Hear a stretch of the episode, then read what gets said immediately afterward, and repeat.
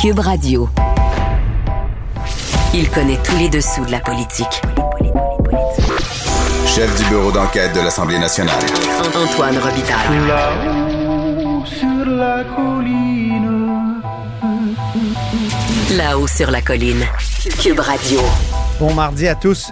Aujourd'hui à l'émission, à la suite de l'attentat anti-musulman de lundi à London, en Ontario, qui a fait quatre morts, les médias canadiens anglais ont posé plusieurs questions au premier ministre Justin Trudeau en faisant un lien avec la loi 21 sur la laïcité au Québec. Ça m'a surpris et j'ai appelé la chroniqueuse Hélène Budzetti, qui est à Ottawa depuis euh, des lunes, pour mieux comprendre ce qui s'est passé. Mais d'abord, mais d'abord, c'est mardi, on parle d'actualité de l'histoire. Antoine Robitaille. Il décortique les grands discours pour nous faire comprendre les politiques. Là-haut sur la colline. Il y a 55 ans, le 5 juin 1966, les Québécois élisaient contre toute attente l'unioniste Daniel Johnson comme premier ministre du Québec. On en parle avec Dave Turcotte. Euh, bonjour. Bonjour. Dave est l'ancien député de Saint-Jean et aujourd'hui conseiller politique et surtout âme de l'incroyable musée virtuel d'histoire politique du Québec. Vous pouvez le consulter à politiquequebec.com. Alors Dave, qu'est-ce qui caractérise cette élection de 1966? Ben, moi, je crois que c'est vraiment une des premières campagnes électorales au Québec où la question nationale, l'indépendance, a été posée comme choix ou comme alternative selon euh, de quel point de vue de, de l'axe euh, euh, constitutionnel on se pose. Là. Ben oui, parce que là, il y a deux partis euh, indépendantistes, mais il n'y a pas le PQ encore. Il faut Non, le savoir là, pour pas. Euh, René Lévesque est encore au Parti libéral, mais malgré euh, qu'il est au Parti libéral du Québec de, à l'époque, il y a plusieurs euh, nationalistes très forts, dont René Lévesque, euh, Paul Gérard Lajoie, autres qui, qui poussent beaucoup pour tirer le Parti libéral vers euh, des positions beaucoup plus euh, pro-Québec. Il faut savoir qu'à ce moment-là encore, le Parti libéral, c'est la Fédération libérale du Québec, donc qui dépend beaucoup d'Ottawa, hein, de la du Parti libéral d'Ottawa. Et euh, à l'autre côté, on a l'Union nationale, Daniel Johnson, qui quelques mois avant la campagne électorale euh, lance son livre Égalité ou indépendance, en posant vraiment la question clairement. euh, comme euh, pour mettre de la pression sur le gouvernement fédéral pour dire ben regardez euh, si on n'a pas ce qu'on veut ben c'est ça qu'on fera. L'indépendance, il faudra le faire. Donc, je- il disait, j'ai dans mes lectures, j'ai, bon, je voyais que je pense pas que Daniel Johnson était indépendantiste, mais il était prêt à s'y rendre s'il le fallait. Mhm. Donc, c'est quand même important. Puis pour pour plusieurs, Ben oui, c'est un parti qui le est officiellement. premier, ministre du Québec à- au premier chef de parti à l'Assemblée nationale, là, euh, parti euh, sérieux, à avoir euh, comme réflexion la possibilité de déclarer l'indépendance du Québec. Puis comme vous l'avez dit, ben, il y a le RIN euh, de Pierre Bourgault, le RN aussi, qui est le ralliement national, deux partis, eux autres, clairement indépendantistes dans leur programme, qui par la suite, là, le RN euh, se, se regroupera avec le Mouvement Souveraineté Association de M. Lévesque pour former le Parti québécois, puis le RIN euh, se sabordera pour euh, se joindre aussi là, au Parti québécois. Donc, c'est vraiment les balbutiements là, de, euh, des- de la, la- la question nationale, qu'elle prend autant une place importante durant cette, une campagne électorale au Québec, c'est quand même important. là. C'est une élection un peu surprise euh, et, et c'est sur une plage de Miami Beach que. Jean Lesage et, et ses ministres décident euh, en avril là, de plonger, de, de déclencher les élections. Mais euh, c'est intéressant ce que vous écrivez, Dave. Étrangement, les 40% d'indécis du sondage, parce qu'ils ont des sondages en main, n'ont pas allumé une lumière rouge à l'équipe du tonnerre. Effectivement, euh, ce qu'on constate, c'est qu'il n'y avait pas. il ben, c'est sûr que les sondages n'étaient pas aussi présents qu'aujourd'hui, on peut le voir dans les campagnes électorales. Mais justement, à Miami Beach, à, à l'hôtel où euh, Jean Lesage avait réuni quelques ministres, quelques organisateurs pour réfléchir sur la campagne électorale à venir, ben, il n'y avait pas vraiment grand monde qui était capable de, de questionner ou d'analyser ce, sondage-là. C'est comme si le 40% d'indécis, euh, c'était pas important, c'était le score que le Parti libéral pouvait obtenir, là, euh, qui était d'environ 34% face à l'Union nationale. Donc, c'est comme ça qui est important. Puis, l'autre aspect, que le Jean Lesage était plus populaire que Daniel Johnson. Donc, comme quoi que les indécis pouvaient c'est comme si on n'en tenait pas compte dans le sondage. Mais un indécis, ça peut aller d'un bord, mais ça peut aller aussi de l'autre bord. Évidemment, oui. Donc, euh, c'est sûr que c'est, ça fait un peu particulier. Puis, il y a des gens aussi qui, qui mentionnaient que cette élection-là aurait pu se tenir en, 1967, euh, immédiatement après le, le début d'Expo 67, parce que dans les faits, l'élection de 66 s'est tenue seulement qu'environ trois ans et demi euh, après l'élection de 62. Eh Donc, on était loin d'avoir euh, atteint la fin du mandat normal.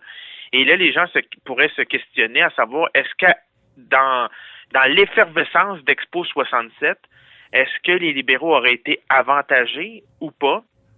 En tout cas, on a, ça aurait été assez particulier là, de voir un général de Gaulle peut-être de dire vive le Québec libre à côté de Jean Lesage plutôt que Daniel, de Daniel Johnson. Ah oui, peut-être même que Jean Lesage aurait été plus ouvert qu'on le pense, on ne sait jamais. Effectivement. Peut-être qu'il aurait évolué, parce que c'est sûr que la pression était forte. Euh, les libéraux ont, quand même euh, euh, fait un certain travail là, de, pour se déplacer sur l'axe, même d'avoir d'être plus revendicateur face à Ottawa, etc. D'ailleurs, René Lévesque, dans ses mémoires, le, mentionnait, là, Daniel Johnson les mettait dans un, bel embarras quand même, là, à savoir qu'est-ce qu'il faisait. Soit qu'il avait de l'air de compétitionner l'Union nationale, donc d'en faire moins, ou d'en faire trop. Et là, si on en fait trop, ben comment on le fait? Puis on, a quand même des, fédéralistes dans nos rangs qui qui nous auraient pas suivis. Là. Puis le grand frère d'Ottawa leur aurait lancé le message Wow, on se calme. Là. Donc, un déclenchement après un mandat très court. Comment la campagne euh, se, se déroule? Qu'est-ce que vous voyez, vous, vous qui vous êtes plongé là-dedans? Là, vous écrivez des, des paragraphes intéressants là-dessus. Comment ça se déroule, la campagne? Bien, la campagne est quand même vue d'une même qualifié là, euh, par Claude Ryan, si je ne m'abuse, de campagne administrative. Là, donc, c'est quand même une campagne assez calme. Mhm. Euh, c'est vraiment la soirée électorale qui, est, qui est passionnante dans le cas de cette élection-là. Mais on voit beaucoup de nouveautés. C'est sûr que bon, la télévision est, est moins euh, connu en ce, à ce moment-là, mais on l'avait vécu avec le, débat, le premier débat des chefs en 62, qui était le premier débat euh, des chefs télévisés là, au Canada. Mm-hmm. En 66, il n'y en aura pas de ce débat-là. Euh, L'Union nationale utilise beaucoup la, stratégie de compter par compter. Donc, eux ont ciblé un certain nombre de circonscriptions, une soixantaine de circonscriptions sur les 108, en se disant, nous, là, on met toutes nos énergies là, parce que c'est ça que ça nous prend pour former le, gouvernement. À partir de 55 députés, on forme le gouvernement. Donc, c'est là qu'on doit accéder. Et ça leur a servi. Mm-hmm. Euh, Jean Lesage, euh, comparativement à, l'Union nationale, lui a fait une stratégie là, vraiment axée sur lui, euh, au grand détriment de toute l'équipe du tonnerre. René Lévesque, d'autres seront quand même assez offusqués de ça, de se faire tasser. Et euh, le problème, c'est que toutes les, analyses démontraient que le problème du Parti libéral, c'était pas son équipe. Elle était bien vue auprès des gens. C'était pas son son programme. C'était des gens quand même. En général, les gens appréciaient ce que les libéraux avaient fait, etc. Quoique, avait beaucoup taxé et il n'y avait plus beaucoup d'argent. Oui, la question des taxes. hein, la question des taxes semblait être prégnante. Des libéraux, c'était Jean Lesage. Et donc, euh, l'Union nationale a tapé sur Jean Lesage. Puis Jean, les libéraux, leur campagne est axée sur Jean Lesage. Donc, c'est un peu. Euh, ils se sont un peu tirés dans le pied. C'est ça. Donc, campagne euh, plutôt terne, euh, mais soirée d'élection, euh, vraiment. juste une petite parenthèse, il y a beaucoup de gens qui mentionnent que la campagne libérale était axée sur. on fait beaucoup de comtés, on sert beaucoup de mains dans les différents comtés, tout ça. Ce qu'on voit beaucoup, à vrai dire, c'est ce qu'on voit actuellement dans les campagnes électorales. Mais là, peut-être pas avec la COVID s'il y avait la s'il y a une élection. Mais c'est ça, les, chefs qui sont dans un autobus, des journalistes qui les suivent, qui les chefs serrent des mains le plus possible, ça. Donc, c'est en quelque sorte une des premières au Québec à ce moment-là que les, les chefs euh, avaient quasiment un autobus puis se promener de, de comté en comté. Donc, euh, ça aussi, c'est quand même une nouveauté là, pour l'époque. Mais déception pour le Parti libéral, on remporte le vote populaire avec 47,3 Mais l'Union nationale va chercher beaucoup plus de comtés avec seulement 40,8% C'est c'est incroyable comme différence, comme écart entre le vote populaire euh, du gagnant et du deuxième parti. C'est du jamais vu. Tout à fait. Euh, il fallait remonter là, aux années 40 pour avoir une situation du genre. Mais à l'époque, euh, le gagnant avait eu environ entre 1 et 2% de moins que le perdant. Euh, donc, c'était quand même un écart plus marginal que autant euh, que cette élection-là. Pourtant, il y avait une nouvelle carte électorale qui a été euh, mise en place qui éliminait ou réduisait significativement les grands écarts entre les électeurs. Là, avant 1966, il y a des comtés urbains qui avaient pratiquement 100 000 électeurs, oui. et des comtés ruraux qui avaient 15, 20 000, 25 000 électeurs. Donc, il y avait des grands, euh, des grands écarts. Là, ça avait été corrigé, mais malgré tout, c'est vraiment la stratégie des comtés par comté de l'Union nationale Mhm. qui a euh, été efficace. Et pour les, le post-mortem libéral, c'est la présence de Jean Lesage. Euh, pas nécessairement au, bon endroit. Là. Il y a des comtés là, qui auraient pu être présents un peu plus, puis euh, que les libéraux ont perdu par euh, la peau des dents. Là, euh. Mais le soir même, en fait, le lendemain, on a, on a la une de la presse dans votre musée virtuel. C'est formidable. Johnson et Lesage se disputent le pouvoir. On a une situation à, je, je dirais pas à, jours, hein. je dirais pas à la Trump-Biden, mais, euh, mais quand même, euh, Jean Lesage disait, il est clair que je formerai le prochain gouvernement. Oui, ben il, il va quand même tenir ce discours-là pendant quelques jours. Oui. Euh, c'est peut-être euh, trois, quatre, cinq jours là, plus tard euh, que Jean Lesage va euh, finalement concéder la victoire à Daniel Johnson euh, parce qu'il y avait beaucoup de comtés euh, effectivement serrés. Mais euh, puis les communications étaient peut-être pas les mêmes qu'aujourd'hui non plus là pour les résultats puis s'assurer que tout était conforme. Mais effectivement, c'est un peu aussi dans, dans l'amertume, hein, puis la, la déception. Euh, puis faut savoir que Jean Lesage jouait gros là, parce que il y a une, une hypothèse qui circule comme quoi que Jean Lesage, une des raisons pourquoi il a déclenché plus tôt l'élection en 66 plutôt que Ouais. en, en 67, c'est parce qu'il espérait euh, gagner cette élection-là en soi- 66 pour aller euh, à Ottawa, devenir premier ministre du Canada. Ah. Et là, cette défaite-là électorale lui euh, fermait complètement ce- cette porte-là. Là.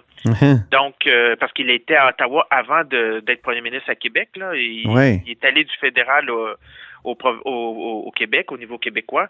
Et là, il espérait retourner, mais pour être euh, premier ministre du Canada, finalement, ça ne se fera pas. Mhm. Donc, il y avait beaucoup... euh, il était quand même quelqu'un d'orgueilleux. Oui. dit. Donc, euh, c'est ça. Donc, Mais ça- parlons de Daniel Johnson maintenant, Dave. Euh, Son slogan était Québec d'abord. Ça fait penser évidemment à une phrase qu'a reprise, euh, carrément, un, un slogan qu'a repris euh, euh, François Legault. Donc, euh, Oui, est-ce qu'il y a des parallèles? euh, Souvent, souvent l'Union nationale utilisait euh, votre gouvernement, puis euh, François Legault, le, slogan du gouvernement, c'est aussi votre gouvernement. Est-ce qu'il y a des parallèles à faire Euh. entre Daniel Johnson et, et euh, François Legault? Parce que je Mais- sais que Dave Noël, un autre Dave, Dave un Oui. autre Dave intéressé par l'histoire, euh, Dave Noël, dit ça, que Legault, c'est davantage Daniel Johnson que Maurice Duplessis, comme plusieurs euh, se plaisent à le dire.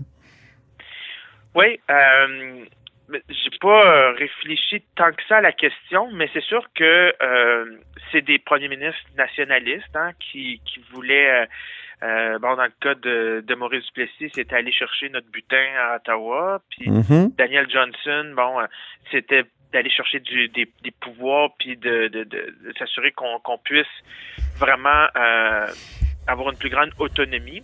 Ouais. À première vue, je dirais que Maurice Duplessis euh, était quand même porté euh, sur l'économie. faut dire que Maurice Duplessis était plus longtemps premier ministre, donc on a pu le voir davantage à l'œuvre. Ouais. Euh, et euh, Maurice Duplessis a eu des victoires quand même éclatantes, euh, donc des majorités, donc on pouvait vraiment le, le voir euh, à son aise, tandis que Daniel Johnson a eu une victoire quand même un peu à l'arraché, faut le dire, euh, devait rattraper certaines euh, euh, certaines égarements des libéraux, donc de resserrer certains, était plus dans une un travail de de, de, de de réajustement du gouvernement et non pas d'appliquer son programme tant que ça, quoi qu'il a continué la révolution tranquille. Euh. Donc, à première vue, je dirais peut-être plus euh, Maurice Duplessis, mais euh, Daniel Johnson est quand même. Il y a des parallèles à faire avec les deux. Quand même, est quand même très près là de, de, François Legault, tout à fait. Malheureusement, Daniel Johnson est décédé en mandat oui. après environ deux mois là, de, de, présence. pas deux mois, deux ans. Euh, malheureusement, on n'aura pas pu voir euh, un mandat complet de Daniel Johnson. C'est ça. Et s'il aurait été réélu ou s'il aurait été apprécié, mais tout le monde pensait que cette élection-là, euh, l'élection de Daniel Johnson de l'Union nationale, aurait marqué la fin de la Révolution tranquille, mais la grande surprise, finalement, il a été, il a continué la Révolution tranquille, puis même a été plus loin sur certaines, sur certains aspects. Donc c'est c'est une très belle élection. Euh, ben oui. J'ai découvert qu'il y avait beaucoup de choses à, voir, puis beaucoup de parallèles avec ce qu'on voit aujourd'hui, effectivement. Un aspect fascinant, c'est que c'est plein de premiers ministres qui sont candidats. Jean Lesage, Daniel Johnson, évidemment, mais Jean-Jacques Bertrand, Robert Bourassa, René Lévesque. Hein? Ils sont cinq. Donc, c'est une élection comme de assez euh, charnière, disons. Oui, ben, c'est vraiment là que l'axe politique au Québec est passé de, de ce qu'on pourrait dire rouge ou bleu à, l'arrivée de d'autres partis euh, importants, donc des tiers partis qui, dans certains cas, deviendront des, des partis plus imposants. Là. Mm-hmm. Euh, c'est la genèse du mouvement indépendantiste sur la scène euh, politique québécoise. Euh, c'est là qu'on voit aussi des, des nouvelles expériences euh, de, de stratégie de campagne, euh, qu'on on, voit davantage, plus de place là aux, aux initiatives aussi de, de comté, etc.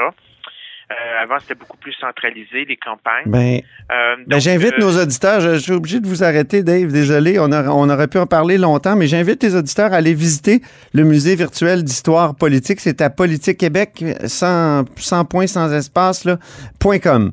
Donc, politiquequebec.com et vous cliquez sur élections, puis il y a plusieurs pièces là où on présente des élections, dont le 5 juin 1966 dont on parlait aujourd'hui. Merci beaucoup, Dave. Ça fait plaisir. Je rappelle que Dave Turcotte euh, est un ancien député péquiste de Saint-Jean et aujourd'hui conseiller politique. Il est surtout l'âme de l'incroyable musée virtuel d'histoire euh, du Québec. Et vous êtes à l'écoute de là-haut sur la colline.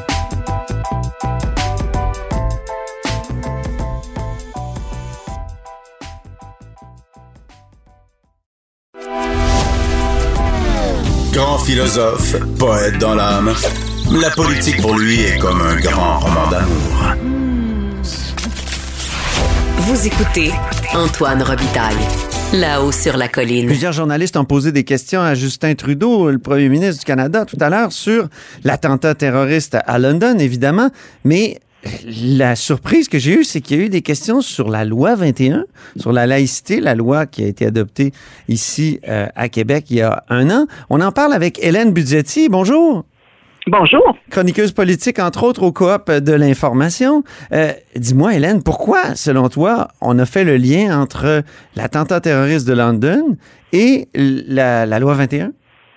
Mais je, je ne peux que scuter. J'imagine qu'il y a des spécialistes qui ont dû faire ce lien-là dans la foulée de l'attentat euh, et qui ont, qui ont créé une adéquation parce qu'il y a trois journalistes anglophones qui ont posé une question à cet, à cet égard à M. Trudeau.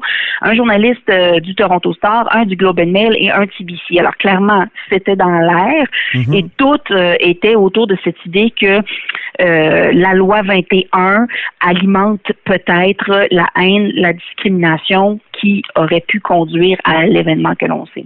C'est surprenant parce que c'est une loi qui s'applique au Québec et pas en Ontario, là où a lieu l'attentat.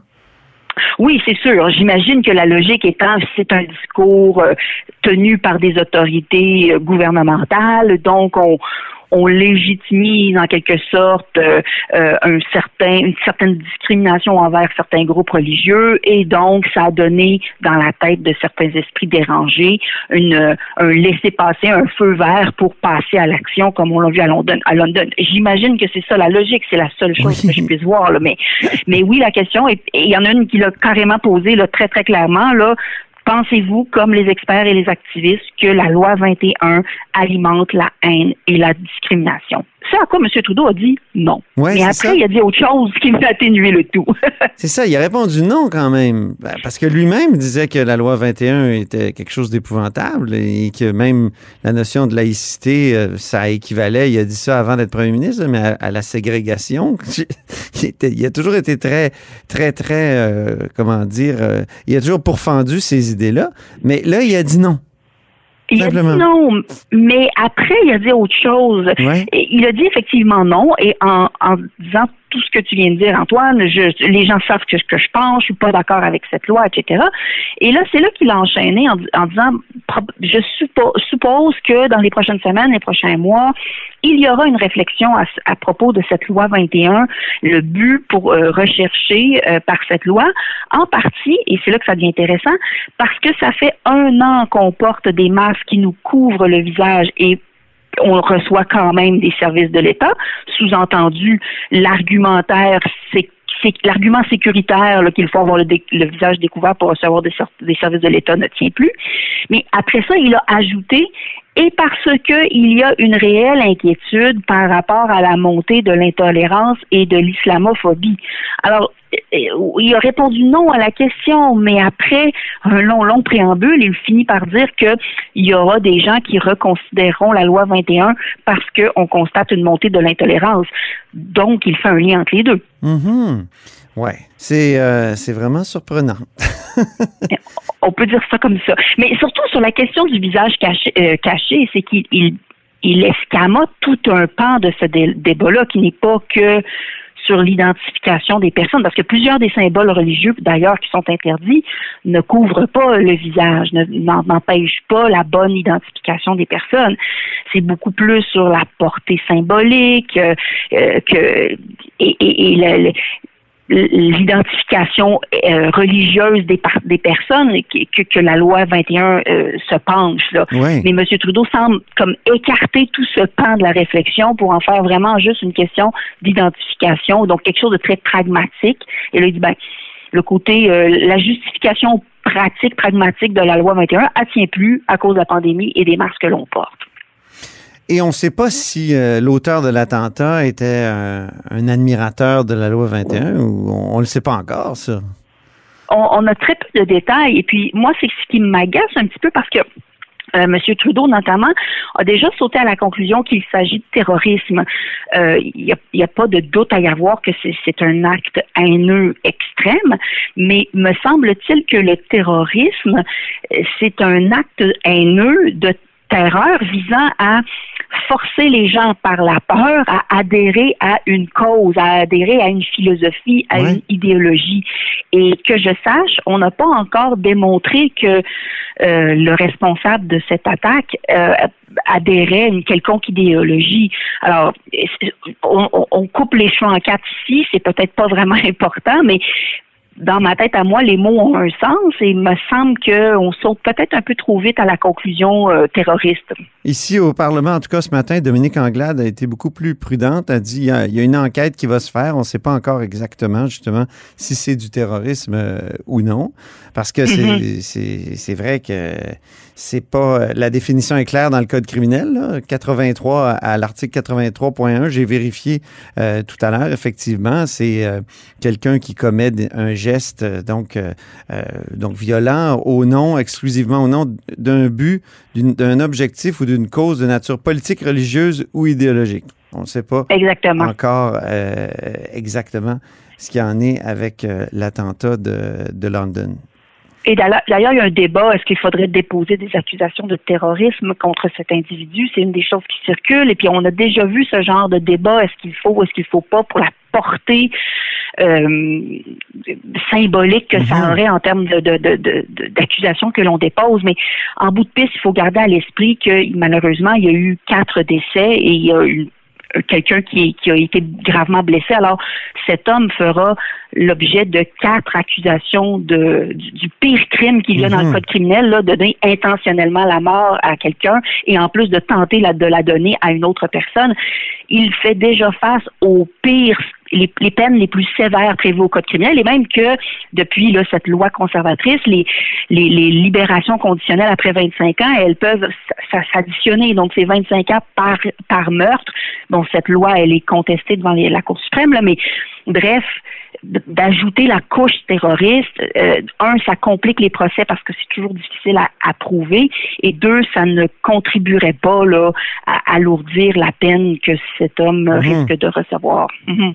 Dans le temps, euh, Richard Henry Bain, euh, à Montréal, celui qui a voulu tuer la première ministre du Québec le soir de son élection, il n'a même pas été accusé de terrorisme, alors que à peu près toutes les, les cases auraient pu être cochées, justement parce que ça aurait Mm. compliqué. Et déjà, il y avait clairement euh, tentative de meurtre euh, et meurtre. hein. Je pense qu'il y avait eu euh, justement un décès euh, ce Oui. soir-là. Donc, c'est des questions euh, sérieuses et, et complexes. Alors Ça que M. que Trudeau saute un peu aux conclusions, hein? C'est ça?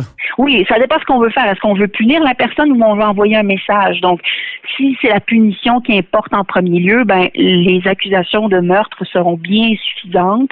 Si on veut envoyer un message, ben c'est là qu'on tombe dans le terrorisme. Est-ce qu'il y a eu d'autres réactions à Ottawa euh, ce matin? Ben, il y avait les discours à la Chambre des communes. Alors, euh, tous les chefs de parti ont pris la parole pour Mhm. dénoncer euh, l'événement de, de London. Euh, justement, celui de, du, du chef du NPD, Jagmeet Singh,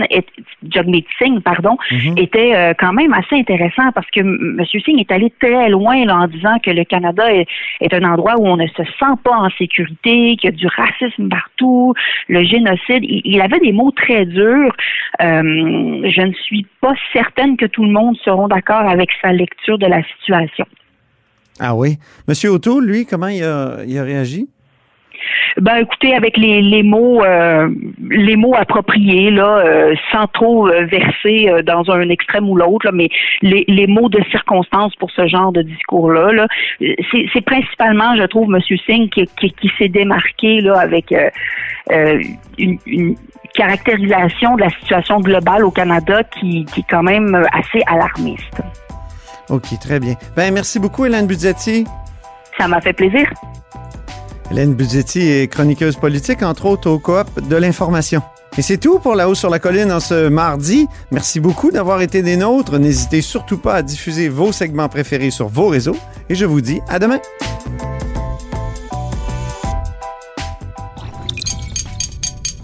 Cube Radio.